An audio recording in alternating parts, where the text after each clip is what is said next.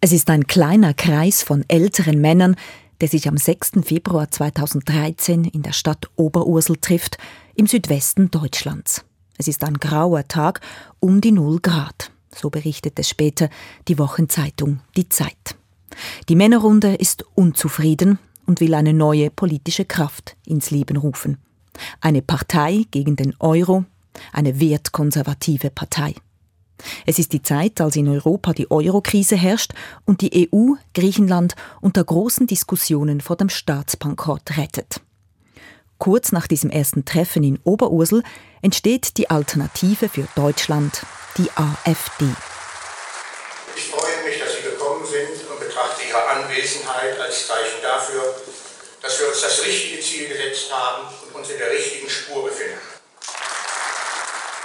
Der Applaus gilt Konrad Adam, einem pensionierten Journalisten, der für die Frankfurter Allgemeine Zeitung und für die Welt gearbeitet hatte.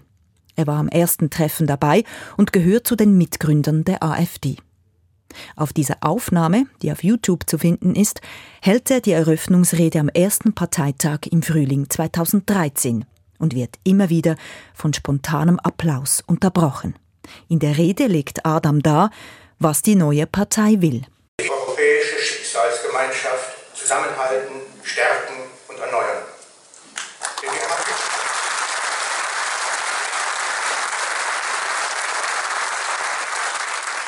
Denn wir haben nicht vergessen, wie viel von diesem Erbe durch Rivalitäten, durch Hass und Missgunst vertan, verraten und zerstört worden ist.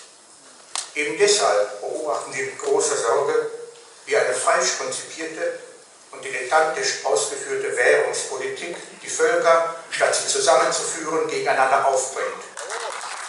Von diesem Moment an wird die AfD die deutsche Politik von rechts her aufmischen und selbst ganz nach rechts rutschen. Heute, zehn Jahre nach dem ersten Gründungstreffen, ist die AfD Teil des deutschen Bundesparlaments, des Bundestags Sie musste sich in der Zwischenzeit wegen illegaler Spenden, unter anderem aus der Schweiz, rechtfertigen. Sie hat ausführlich dokumentierte Flügelkämpfe hinter sich, viele Personalwechsel und Austritte und steht unter Beobachtung des deutschen Verfassungsschutzes als rechtsextremer Verdachtsfall. Ihre Unterstützerinnen und Unterstützer wählen sie heute hauptsächlich wegen ihrer ablehnenden Haltung gegenüber Migrantinnen und Migranten.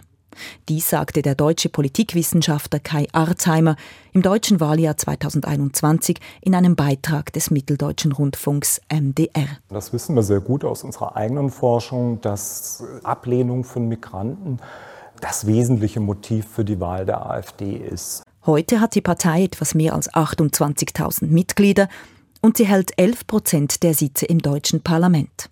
Allerdings sagte der Politikwissenschaftler Arzheimer im selben Beitrag von MDR auch, Ungefähr 80 Prozent der Bevölkerung sagen inzwischen, das ist für uns eine rechtsextreme Partei, die man nie wählen würde. Auch Mitgründer Konrad Adam hat der Partei inzwischen den Rücken gekehrt. Unter anderem, weil der Einfluss des rechtsextremen Flügels stetig gewachsen sei.